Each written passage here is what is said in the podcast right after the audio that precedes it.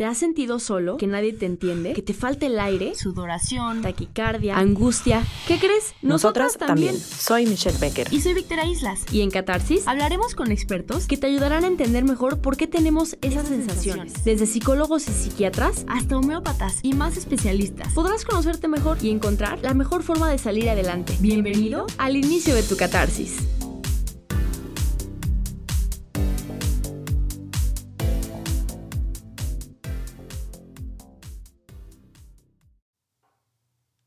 Hola, ¿qué tal? Bienvenidos a este primer capítulo del podcast de Catarsis. Mi nombre es Victoria Islas, soy una de las fundadoras de Catarsis y bueno, yo ya estoy muy acostumbrada a todos los síntomas, estoy muy acostumbrada a pues a los temas de ansiedad, a qué se siente, cómo se cura, que si yoga, que si medicina, etcétera. Sin embargo, personas que están adentrándose a este tema pues están confundidas y es algo que también me pasó a mí. Al principio estamos muy confundidos de qué sentimos, de qué nos pasa. A veces es muy fácil decir, no, pues la realidad es que estoy loco, estoy loca y como que encerrarnos en eso. Sin embargo, pues hay muchísimas respuestas que nos pueden ayudar a justamente acercarnos a este camino de sanación y es por eso que nos acompaña Paula Ellinger. Ella es psicóloga gestalt y vamos a poder preguntar absolutamente todo, por qué se siente tan espantoso, qué tenemos que hacer, cómo se cura hereditario Así que la presentamos, Paula, ¿cómo estás? Muy bien, gracias, muy contenta de estar contigo. Gracias, Paula. Y es que de verdad, cuando empezamos como con estos síntomas, llegamos a, muchísimas dudas y luego pasa que el Internet es arma de dos filos, ¿no? De repente te metes al famosísimo Wikipedia o algo y pones algo de, de ansiedad y ya como si fuera un doctor. Y nos basamos en eso, ¿no? Y en realidad no sabemos bien si es una enfermedad, si no, si se cura, etc. Así que vamos a, a empezar como en el tema más general. Por favor, dinos, ¿qué es la ansiedad? Bueno, la ansiedad como tal es una sensación que tenemos todos los seres humanos, que nos ayuda a poder ponernos alerta y a ponernos como en energía para actuar. con, un, con un bajo grado de ansiedad nos da para ponernos atentos, con un moderado grado de ansiedad nos da para ponernos alertas y ponernos fuera de peligro pero efectivamente, cuando la ansiedad es muy, muy grande, puede volverse en un trastorno y hacernos la vida muy incómoda y muy dolorosa. Claro, justo lo acabas de mencionar. Creo que el, mejor ejemplo para decir que es ansiedad es cuando vamos a cruzar la calle, viene un coche muy cerca y tu ansiedad te hace echarte para atrás. Eso es algo bueno. Pero de repente tenemos esa cantidad de ansiedad con cosas muy normales. Yo les he platicado que a mí me pasaba literalmente cuando usaba pantalones entubados, me daba esa sensación cuando salía de mi casa antes de las 6 de la tarde me daba esa sensación y era algo, justamente lo mencionas, incómodo. Y ahora que lo dices, trastorno, ¿cómo sabemos si tenemos ansiedad o tenemos un trastorno de ansiedad? La ansiedad, como en un grado sano, podría ser como esta cosquillita, ¿no? esta energía leve. El trastorno de verdad es algo como una preocupación constante, eterna, diaria, cotidiana, que es difícil de quitarme. Es una preocupación ansiosa, eh, como, como imposible de, olvidar. Te acompaña a todos lados y aunque esté un evento pasando sin pasarlo, sigue. Claro, y es, como mucho futurear, ¿no? El, el, tema de, híjole, es que mañana tengo examen y me va a pasar, y entonces, y tenemos esa preocupación que te voy a decir algo, mucha gente está acostumbrada a vivir así de repente yo ya, yo ya vivía agobiada y según yo pues era algo con lo que yo ya había nacido, con lo que ya estabas tranquilo, sin embargo se puede dejar de sentir esa preocupación cuando nos acercamos a un profesional. Ahora, esa es otra, otra de las cosas más importantes. ¿Quién diagnostica un trastorno de ansiedad? Bueno, lo primero es acudir a un especialista, ¿no? Los psicólogos estamos preparados para esto, para poder diagnosticar y diferenciar y poder mirar si, si esta persona está cayendo en un cuadro, en un trastorno de ansiedad generalizado, o un psiquiatra, ¿no? Son como los, los dos especialistas que tenemos mucho más posibilidad de hacer esto. Ya lo escucharon, porque de verdad es, es de risa que nos metemos a internet y entonces tengo ansiedad o no, te dicen que sí y ya, ya nos casamos con, con tal vez un diagnóstico o tal vez con algo que, que ni siquiera. Ahora, ¿qué síntomas tenemos? Tenemos como eh, lo dices, ¿no? La cosquillita. Obviamente si mañana eh, tenemos, por ejemplo, el examen o algo, pues tenemos la cosquillita, que es normal. Ahora, cuando ya empezamos a agobiarnos por temas como comunes y corrientes, ¿qué son ¿cuáles son los síntomas que nos brincan? La primera sería como, esta preocupación constante. Aunque ya estudié para el examen, sigo preocupada. Aunque ya me lo sé todo, sigo preocupada. Es como, como aunque esté yo con todo el recurso, sigo con esta preocupación y muchísima fantasía de y si, y si, y si, nada es suficiente. La otra podría ser como estos problemas para conciliar el sueño, ¿no? Hay como una imposibilidad de poder descansar.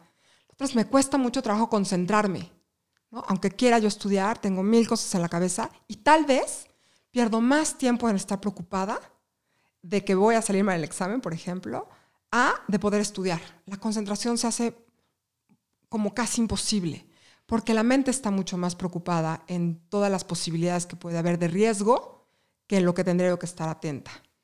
Y, y una característica muy importante es cuando esto ya está afectando mi vida, ya sea o laboral, o académica, o de pareja, o de familia, o de relaciones. Es dejo de hacer cosas para no estar ansiosa. Híjole, me identifico al 200%, que ya, que ya pasé por eso. Y ahora, Paula, eh, las personas que no saben, que no han sentido esto, nos dicen de repente exagerados o tal vez víctimas de que decimos, es que se siente espantoso. Sin embargo, digan lo que digan, se siente horrible. O sea, aunque ya lo domines, es una sensación, eh, pues justamente de agobio, algo que de verdad te empieza a, dejar de hacer, de dejar de vivir. O sea, ya no puedes vivir porque ir al súper, ir al trabajo, te causa este agobio que prefieres no hacerlo. Y pasa la típica pregunta, ¿no? ¿Por qué a mí? O sea, ¿qué, me pasó? ¿De qué soy culpable? Te quiero preguntar, ¿se nace con esto? Eh, mira, hay muchos estudios e investigaciones en donde todavía no está tan claro si es algo hereditario al 100%. Sabemos que unas personas que tienen papá o mamá con algún trastorno de ansiedad pueden desarrollarlo, tienen un poco de más tendencia. Pero también hay un factor eh, ambiental que desata y también genera esto. Entonces, aunque tenga yo esta tendencia, puede ser que a mí no me tocó o yo no lo voy a desarrollar, pero puede ser que también es algo que pasa mucho en familia. Y esto que decías, Vika, es muy importante, como, como los que no lo viven es muy difícil de poderlo entender. Y pasó también como con trastornos como la depresión, en donde échale ganas no es suficiente, en donde también a la dice, cálmate y tampoco. Entonces hay que tener conciencia que la gente que está pasando por esto no es algo que se quite, no es algo que, que con una palmada desaparezca, que con razones tampoco desaparezca. Y entonces hay que estar como más empáticos, porque es una sensación muy desagradable para la persona que lo está viviendo. Claro, y justamente ese es el motivo de iniciar Catarsis, ¿no? El acompañar a las personas que quieren, quieren alzar la voz, que de repente nos da pena, eh, cuando tocamos temas de salud mental, todos somos perfectos, nadie tiene ansiedad, depresión, etc. Y, de repente vemos que la gente pues sufre en silencio. Y ese es el tema de catarsis, alzar la voz, no tener pena de decirlo, no tener pena de platicarlo, pero lo más importante es darle, perdón la redundancia, darle la importancia a la salud mental. Hemos visto, por ejemplo, que el suicidio es la segunda causa de muerte en nuestro país. ¿Qué nos dice? Pues que hay niveles elevadísimos de ansiedad, de depresión y que definitivamente hay que poner atención. Paula, eh, en cuestión, por ejemplo, algo que me llama mucho la atención, de repente vemos a estrellas de Hollywood, mujeres, hombres guapísimos, multimillonarios, famosos, exitosos, esposa, hijos, viajes, y decimos, qué vida tan perfecta. Y en algún punto empiezan a platicar y dicen, tengo ataques de pánico, tengo ataques de ansiedad, y tú dices, ¿por qué? Y es que esto le puede pasar a cualquiera. A cualquiera, no respeta ni raza, ni edad, ni ni como vida social que tú puedes ver en, una red social. Lo que está por abajo de la ansiedad y de los ataques de pánico eh, para muchos autores es como esta falta de apoyo. O sea, hay como mucha falta de apoyo, hay una sensación de falta de apoyo. Entonces, justo si soy el amigo o el familiar de alguien que está pasando por esto, y yo le digo, ay, ya bájale, esto no ayuda. Lo que, lo que le hace falta es mucho más sostén, mucho más apoyo.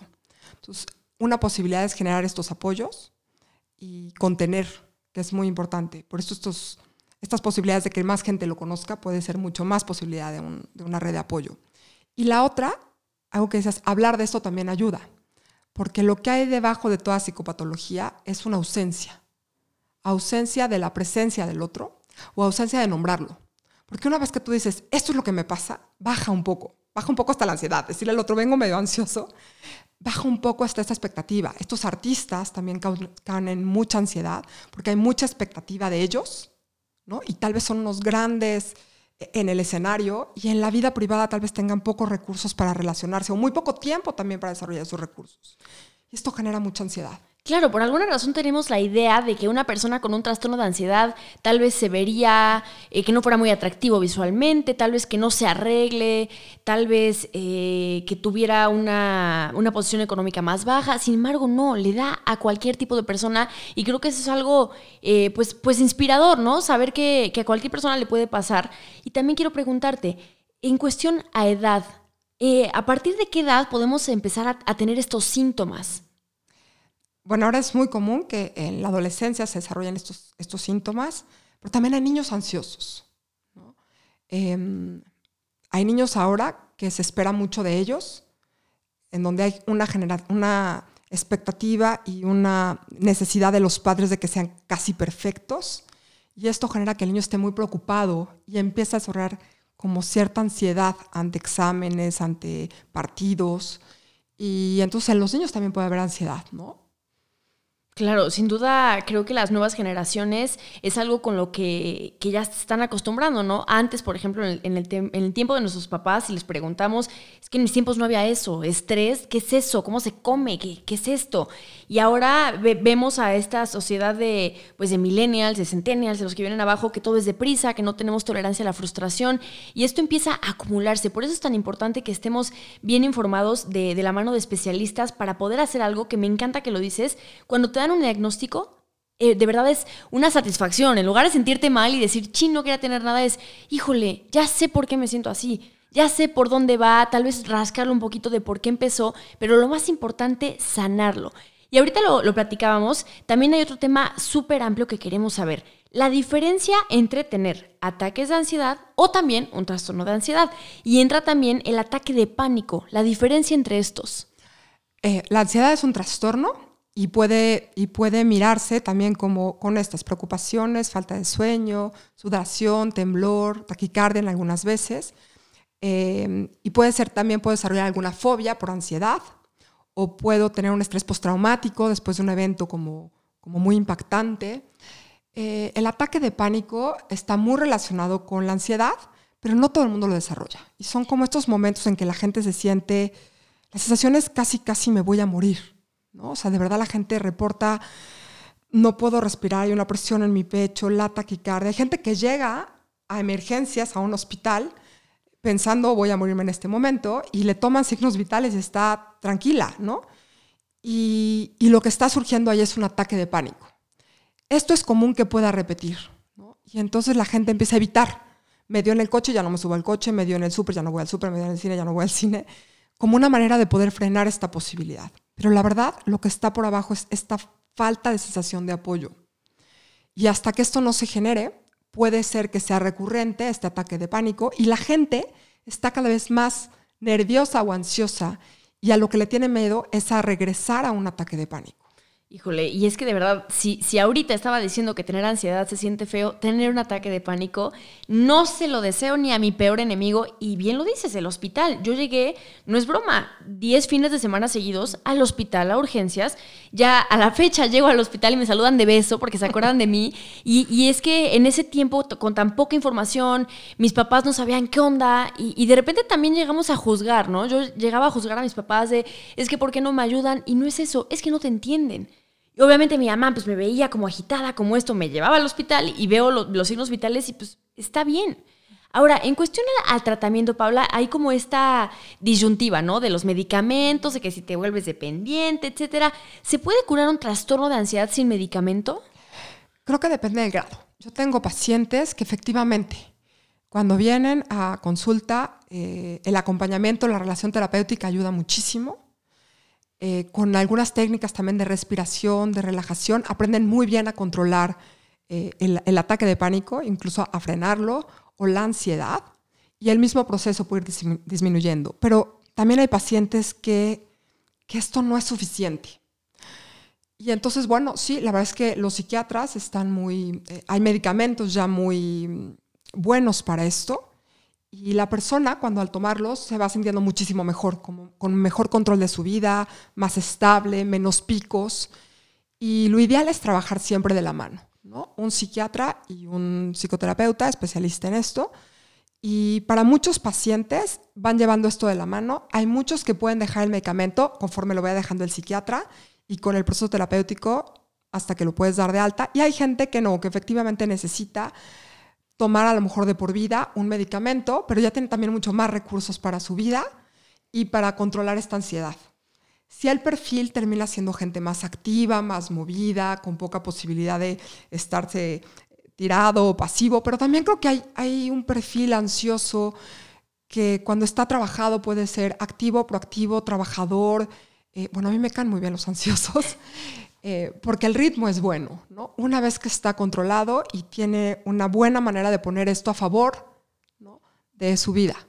Claro, ese es un punto importantísimo. No subestimar a alguien con, con, un diagnóstico. De repente llegas a una entrevista de trabajo y ya te preguntan, ¿no? Eh, ¿Qué tipo de enfermedad tienes?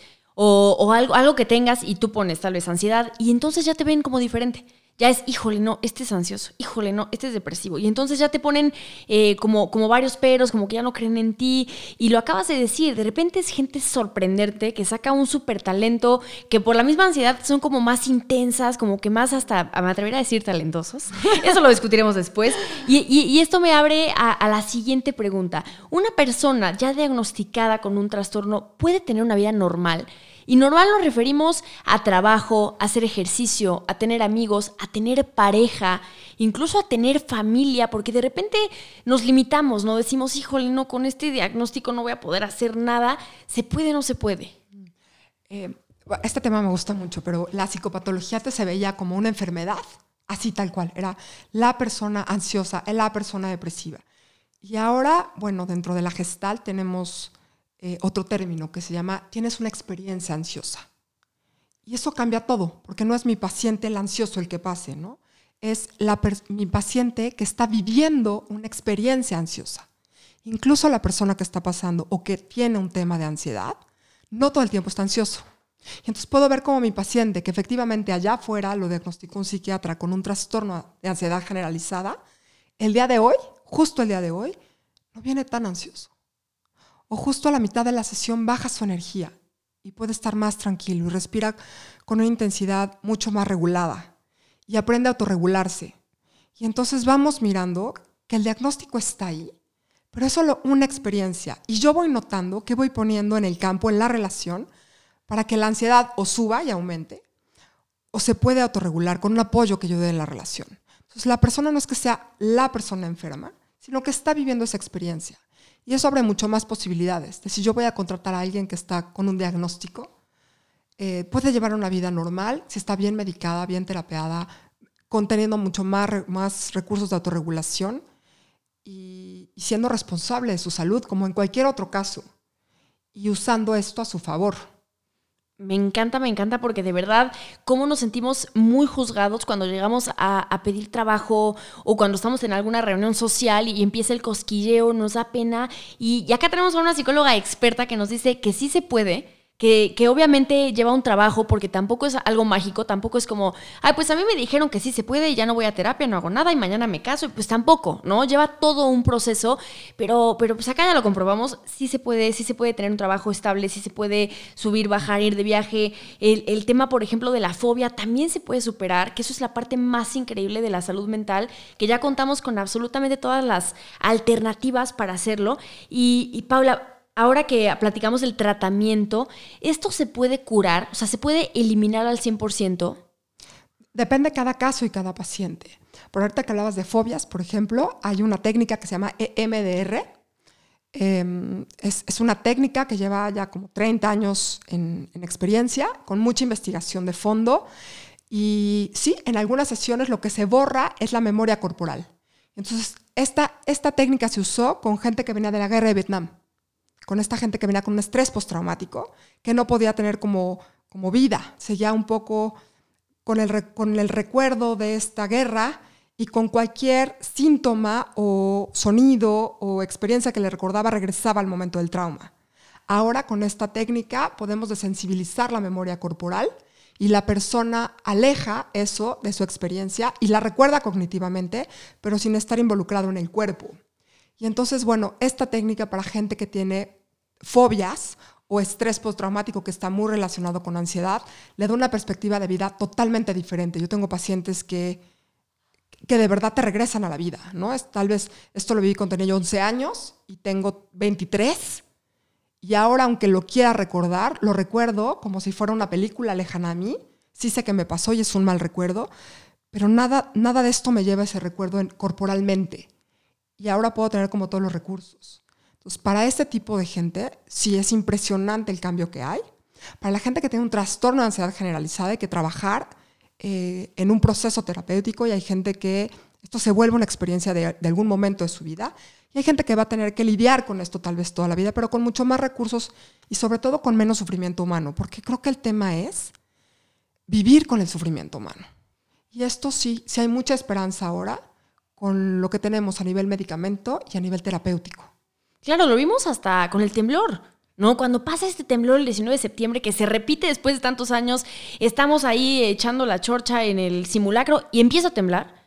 Entonces como que nos regresa el miedo de hace tantos años y se multiplica y vemos a personas que dejan de hablar, que dejan de comer, que a la fecha no se suben a un edificio, que a la fecha eh, les da terror estar tal vez abajo de un puente y, y tal vez porque no tienen la información adecuada, ¿no? De poder hacer este tipo de terapias que ayuda muchísimo y que tal vez, como lo dices, ¿no? Depende de cada paciente. Puede que tal vez lo superes al 100%, puede que a un 99%, pero que ese 1% que queda lo controles al 100% y que ya no te dé miedo, que a veces nos sugestionamos, ¿no? Nos da miedo tener miedo. O sea, vas al cine y ya no es el, el miedo de, es que en el cine puede temblar, es que en el cine... No, es, es que en el cine me va a pasar, eh, voy a tener ansiedad, ¿no? ¿Y qué van a decir los de, los de junto? ¿Y qué va a pasar? Y entonces es estar como jugando con, con nuestra mente, pero lo, lo más padre de todo esto es que podemos sanarlo. Ahora, Paula, también en la psicología hay como diferentes ramas. Cuando nos decidimos, porque también es una decisión a trabajarlo, llegamos tal vez con una psicóloga y como que no nos encanta, pero vamos a otro tipo de terapia y esta como que nos gusta más. Platícanos un poquito de las ramas de la psicología, eh, porque tiene diferencias. Creo que todas las ramas de la psicología eh, apuntamos, o nuestro objetivo es la salud mental.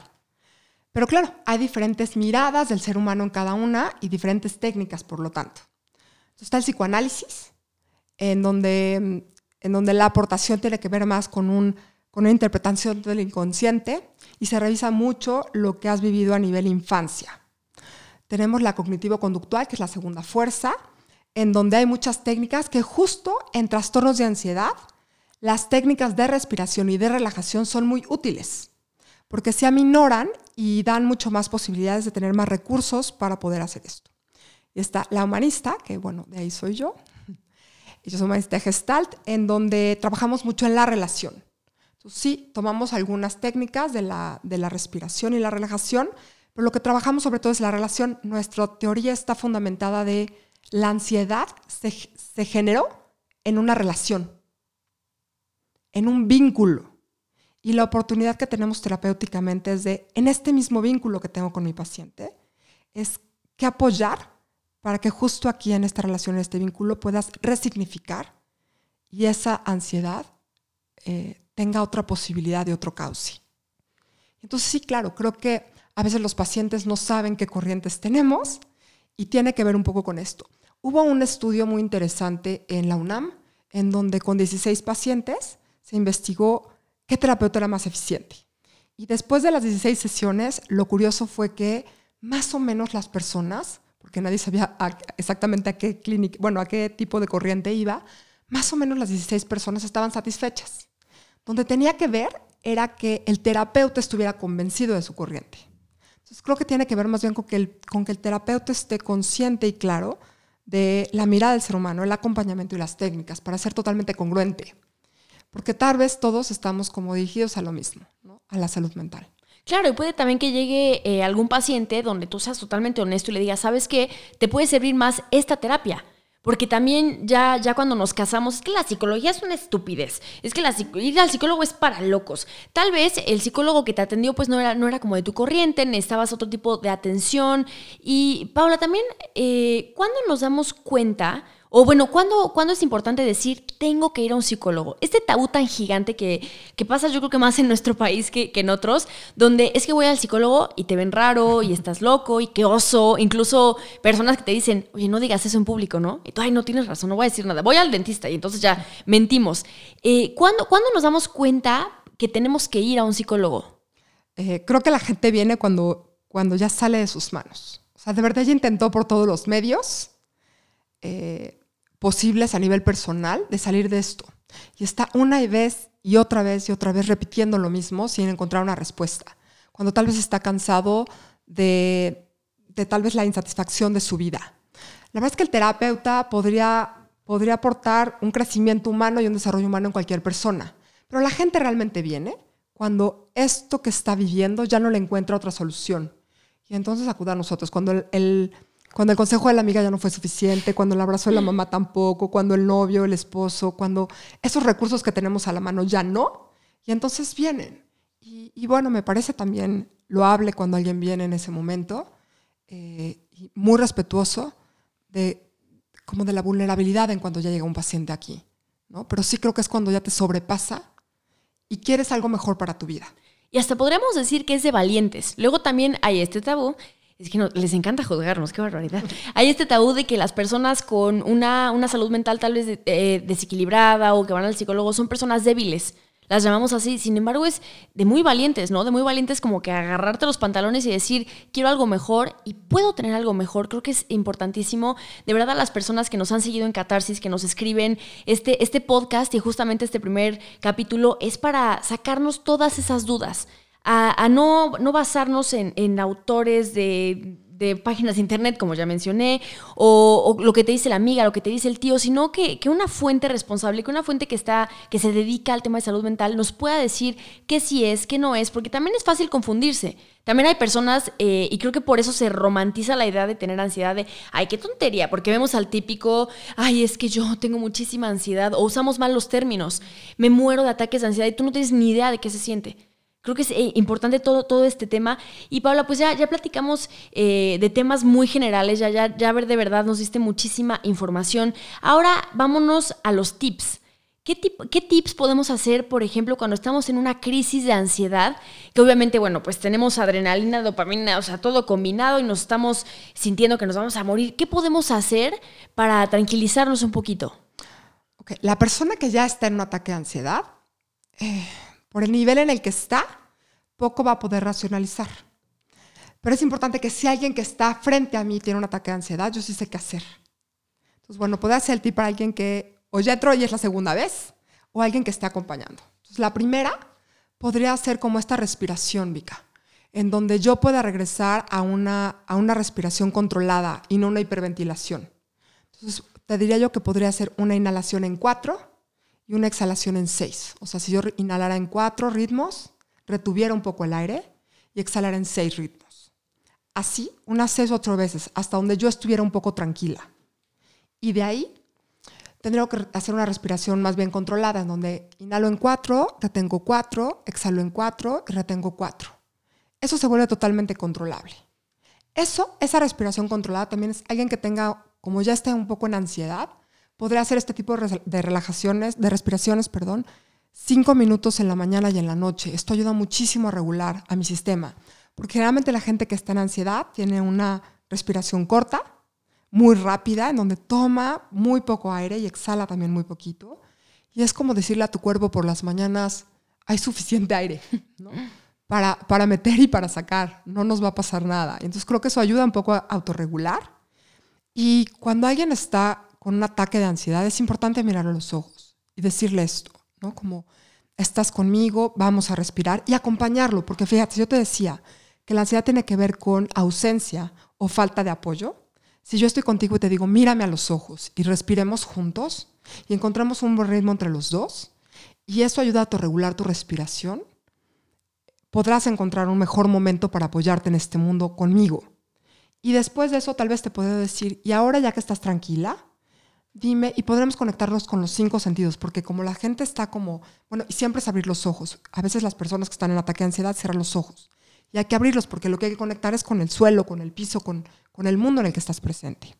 Entonces yo te diría como, dime, dime cuatro o cinco cosas que ves. Y puede ser cualquier objeto, el color, lo que sea. Luego te diría yo como, dime a qué hueles, ¿no? Y conectar un poco con el olfato. Dime qué sientes y cualquier sensación que pueda yo tocar. Y eso hace que la persona llegue y pon tus pies sobre el piso. Algo importante también es como la postura. Si alguien está en un ataque de ansiedad o de pánico, lo mejor es apoyarte desde físicamente. Si estoy de pie, tengo que sentarme. Y entre más respaldo tenga yo en mi espalda, en mis piernas, en mis pies, tengo mucho más arraigo. Arraigo en el mundo porque lo que hace falta es este apoyo. Entonces yo te diría, ¿qué se arraiga la persona? ¿Qué empieza a respirar? ¿Qué empieza a respirar con otro? Y luego que encuentre cinco cosas que mirar, que oler, que sentir, que, probar, ¿no? Que, a qué te sabe, ¿no? A escuchar los sonidos y la persona vuelve a estar en el mundo, sintiéndose con más recursos para quedarse conectarnos, justamente conectarnos con lo que estamos perdiendo, ¿no? Que más bien nuestra cabeza como que está acelerada en el futuro. Y también estas técnicas suenan muy sencillas, las podemos hacer, el tema de la respiración es lo básico y de repente cuando a una persona le das este consejo te dice, qué tontería. Yo pensé que me ibas a decir, y es que, pues, ¿qué esperan que les digamos? Y así es. La realidad es que no, no, no hay una varita mágica o no es así como ve y sube cinco veces el cerro, baja. No, más bien son temas de, de controlarnos, de respirar, de esta técnica que creo que se llama grounding, el, conectarnos con los cinco sentidos. Entonces, hay que, hay que aprender a respirar también, como lo dices. De repente despertamos y es poquito aire y, y sacamos. Y también cuando estamos en este ataque de ansiedades, no puedo respirar, no puedo respirar y es, estás respirando. Mientras me estás hablando, estás respirando. Lo importante también, eh, la frase que dijiste es, no pasa nada. No, porque cuando empezamos a futurear, aunque suene chistoso, es lo más catastrófico del mundo. O sea, no llegamos al cine y, híjole, acá podría. No, es seguramente el de junto trae una pistola y entonces y empezamos a futurear, a futurear, a futurear, cuando ya no podemos echarnos para atrás. Entonces, esta, estas dos técnicas me suenan, me suenan increíbles, sumándole el tema de acercarte a, a un, a un especialista. Y también, Paula, ¿cómo, ¿cómo podemos decirle, ya sea pues a nuestra pareja, a nuestro familiar, cómo podemos expresarle que nos sentimos así para, para crear ese tema empático? De repente somos muy agresivos al decirlo, nos molestamos cuando la, la persona dice, Ay, qué tonto, no sé qué, y, y, en lugar de poner a pensarnos, es que él no lo siente, no lo entiende, ya, ya hay esa como agresión. ¿Cómo podemos acercarnos y pedir ayuda? Bueno, creo que este programa ayuda mucho y que, ahora, que ahora está mucho más hablado lo que nos pasa a los seres humanos ¿no? y estos inconvenientes. Creo que lo, primero podría ser esto, platicarle a mi pareja cómo me estoy sintiendo. A veces las parejas se asusten con el término, ¿no? Tengo un trastorno de ansiedad, suena así como algo muy extraño. Pero tal vez si le voy diciendo es como a veces me preocupo de más, a veces sigo pensando en esto, como más descriptivo, para el otro puede ser como más comprensible. La otra es, bueno, acercarnos a estas fuentes importantes de información. Y también creo que a veces en terapia yo también soy apoyo para las parejas o las familias. Y me encanta cuando alguna pareja o algún familiar, alguna mamá, algún hermano me dice, ¿me enseñas? Y tengo aquí al familiar que me dice, ¿cómo le ayudo a respirar? Y luego yo con él. Y lo curioso a veces es que luego no les pasa. ¿no? Me dice, ya, ya tengo como todo para hacerlo, porque les digo hasta cómo sentarse, mirarse a los ojos. Y a veces como, ya estoy preparado. Y hay hay suficiente apoyo y confianza del otro que disminuye, ¿no? O empiezan a tener como señales de cuando te haga yo así, te haga con el pie o te doy la mano, es que necesito un poco más de apoyo. Y empiezan a tener como cada pareja o cada familiar como recursos de cómo decirse, me estoy sintiendo cómoda y incómoda y qué apoyo me puedes tú dar. Y creo que eso ayuda muchísimo a sanar, ¿no? Yo con mis pacientes luego les digo, tú sí llámame, llámame y dime si algo te pasa son pacientes que poco me llaman. Y cuando me llaman, me llaman solo una vez. Y una vez que adquieren el recurso, es como de, ya, suficiente. No es gente que se te cuelgue. Es gente que necesita tener cierto apoyo, que le cuesta muchísimo trabajo pedir. Porque ahorita me dices, ¿cómo le podemos pedir? Creo que para la persona que vive trastorno de ansiedad es muy difícil ir y pedir ayuda y, y decir lo que le pasa. Porque justo donde está instalado es en él, no va a haber suelo que me cargue, no va a haber apoyo que me alcance. Entonces creo que ese es un, buen camino cuando, cuando alguien con ansiedad va y le dice a alguien al otro, desde ahí empieza una sanación. Hay que aprender a pedir ayuda. Sí. De verdad hay que aprender a hacerlo. Eh, nos cuesta, si el junto no nos contesta como quisiéramos, eh, como que acumulamos, preferimos quedarnos callados. Y bien lo dices, hay que aprender también a explicarnos. Si yo llego con mi mamá y le digo, ma, todos los días siento que me voy a morir y no puedo respirar, mi mamá va a decir, ah, pues, este, ¿y qué hago? En cambio, a veces me preocupo de más. Bueno, ¿qué te preocupa? Tal vez podemos eh, pues solucionarlo. Dicen que, los humanos muchas veces no conseguimos lo que queremos porque no sabemos pedirlo. Y creo que eh, el primer paso es saber que necesitamos ayuda y atrevernos a pedirlo. Paula, muchísimas gracias. Creo que podríamos hacer esto, bueno, tres horas, cuatro horas, contando hasta experiencias propias. Creo que es un tema súper amplio, pero la verdad es que nos contestaste como las cosas más generales y eso es lo más importante, que sepamos si sí tenemos, si no tenemos, a quién acudir. Y, algo que, que me encanta, que lo hemos platicado siempre, es que tú confías en la gente ansiosa, o sea, tú confías en las personas que tienen un diagnóstico, les das toda la fe, porque tú sabes y tú conoces el tema y sabes que sí se puede. Entonces, eh, para terminar, pues me encantaría que nos dieras algún, algún mensaje de aliento para esas personas que están, se sienten derrotadas, que ya no tienen como esa sensación de esperanza, que ya se dieron por vencidos y quieren vivir en sufrimiento. ¿Qué les podrías decir para que se animen eh, otro, un poquito de esfuerzo más para que salgan adelante? Si tú estás pasando por un proceso de ansiedad, en donde le estás pasando muy mal, donde cada día te cuesta más trabajo salir de tu casa, dejar la preocupación, creo que si, encuentras un apoyo y puede ser terapéutico, médico, y te acercas, eh, podrás encontrar recursos para salir de ahí.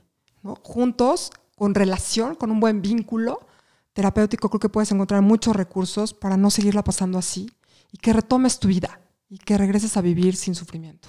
Y es que se puede. Aunque pensemos que no se puede, estemos tan acostumbrados, sí se puede. Ustedes saben, eh, yo he escrito varios artículos, les he contado de verdad de mis experiencias sin, sin pelos en la lengua. De, yo no podía salir de mi casa, a mí me daba terror en 2012 por la teoría de los mayas, entonces yo todo el día escribía, eh, ay, cuando te vas a morir escribes el no, no testimonio, como si te vas a morir, escribes tu testamento. Tu testamento. Escribía mi testamento y todos los días era eso. Y, era una sensación de vivir tristeza. Y si no eran los mayas, era otra cosa. Y suena exagerado, suena chistoso. Y, y, pues fue padrísimo tener un diagnóstico, salir adelante, encontrarme con personas como Paula, por ejemplo, que de verdad te ayudan, siendo tan profesionales, te ayudan. Entonces no hay que tener miedo, hay que aprender a pedir ayuda. Y lo más increíble, hay que darnos la oportunidad de ser felices. De repente nos juzgamos tanto nosotros mismos, no el de junto, nosotros mismos, y es ya no puedo ser feliz, ya no me lo merezco, guácala, que es que soy, me doy asco, y no, somos personas valiosísimas, personas que tenemos muchas cosas por dentro, y creo que este primer podcast sería la oportunidad o tal vez la señal para empezar a pedir ayuda. Mi Paula, muchísimas, muchísimas gracias. Encantada de estar contigo, gracias. Pues síganos en redes sociales, saben que ahí seguimos poniendo nuestros posts, artículos, encuestas, etcétera. Y este es el primer podcast, pero no el último. Sin duda nos quedan muchísimas, muchísimas cosas que platicar. Queremos agradecer también a Hugo Huerta, que se hizo cargo de este primer podcast. También a Luis, que está aquí apoyándonos. Muchísimas, muchísimas gracias a toda la comunidad Catarsis. Y recuerden que sí debemos y podemos ser felices. Muchas gracias sociales, arroba CatarsisMex. Y no olviden mandarnos todos sus temas de interés.